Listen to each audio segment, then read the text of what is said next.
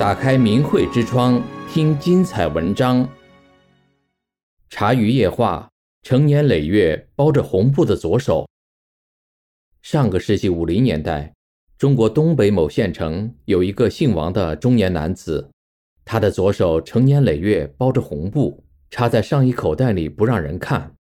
原来他的左手长成猪蹄形状，手腕处还有一绺黑毛。当别人问他时，王生往往先叹一口气，接着讲起他的猪蹄手的来历。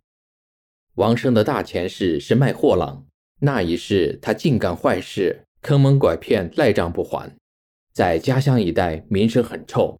后来他病死了，死后来到地狱。阎王问：“你回来了？”王生说：“我回来了。”阎王说：“你这辈子咋活的？你干了那么多坏事，欠了那么多债，你就慢慢还吧。根据你干的坏事，你得托生为猪还债。”当时王生觉得自己就从老母猪肚子里生出来了，因为王生没被清除前世的记忆，啥事都记着，就是嘴说不出人话来。托生成猪，王生也很自私，吃奶使劲往前拱，吸奶特别用力，比别的猪仔长得快。一个多月后，这家主人开始卖猪了。一天来了个上岁数的妇女买猪仔，王生一看。这个妇女他认识，曾被王生骗过不少钱。当时王生心里说不出是啥滋味，真是冤家路窄啊！他一眼就挑中了王生，抓王生回去饲养。到这个家后，王生照样吃了睡，睡着吃，不到一年就长到二百来斤。腊月的一天，这家妇女和她男人商量，打算杀王生过年。王生一听吓坏了。赶紧钻进柴堆里不出来，不料被人发现了。王生钻出柴堆就跑，七八个壮汉后面追赶。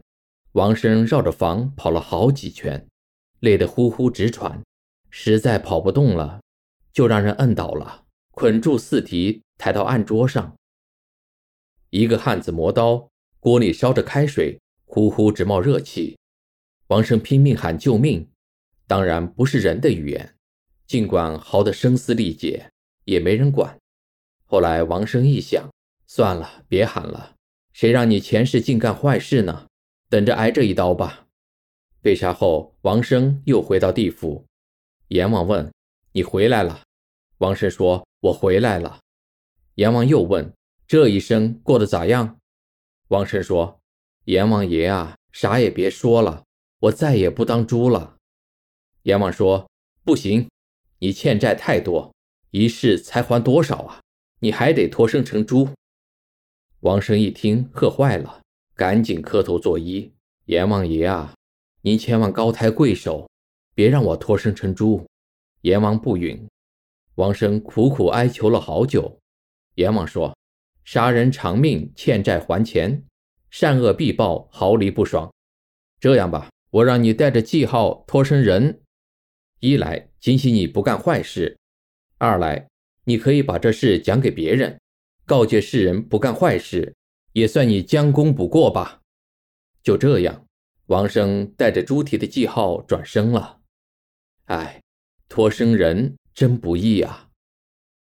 他说：“你们千万记取我的教训，别干坏事，干了坏事早晚得还，躲过今生，躲不过来世，好自为之吧。”当年，凡是听过猪蹄手故事的人，莫不感慨唏嘘，心灵受到震撼。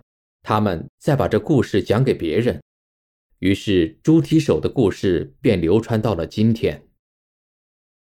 类似的故事也发生在明末清初，那个时候出生的一个姓邹的先生，年轻时是位生意人，经常出门在外，山南海北去过很多地方。一次，他到河北涞源县城，在城里的一家客店住宿。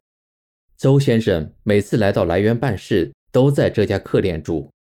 店里有一位账房先生，热心和善，待人诚恳，干活利索，所以邹先生很喜欢找他聊天。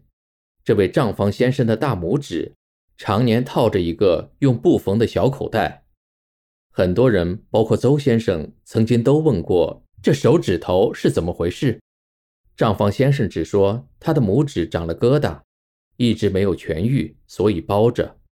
这次邹先生又问起这只手指，账房先生说：“今天我让你看一看这个指头，告诉你是怎么回事。”当他把布袋摘下时，邹先生惊呆了，原来。这不是一个平常的手指头，也不是长疙瘩的病指头，而是一个小猪蹄。账房先生很认真地讲起了他以前的事。他说，从小不知为什么，他能回忆起他前生的事。他上上生是一个庙里的和尚。有一年寺庙要修缮，有的香客们就捐了一些钱。当时他起了贪财之心。悄悄地扣了二百钱。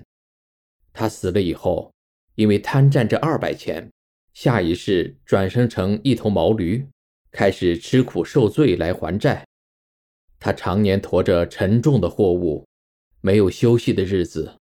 他的背磨破了，伤口开始化脓，主人也不让他停下来，货物送了一批又一批。后来他实在受不了了。便在途中跳崖摔死了。死了以后，来到阎王殿，阎王说：“你那二百钱没有还完。”接着又转生成一只小猪。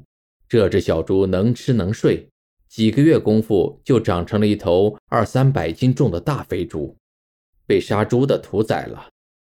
这边猪正在热水里，毛还没去干净。那边他又转生了。这次转身成了一个小男孩，这孩子一生下来，有一只手的大拇指是猪蹄样，就是他的这一生。账房先生说，自从知道自己的这段往事后，今生贪占坑骗的事一点也不敢干了。他非常诚恳地告诉邹先生，人干了什么都得自己承担，因果报应是一点不假啊。这个猪蹄指头不仅时时刻刻。提醒他本人不要干坏事，而且提醒所有知道这件事的人。后来，邹先生回到老家，把孩子们叫到面前，很严肃地给孩子们讲了这件事，并让他们把这段往事讲给孩子们的孩子们听。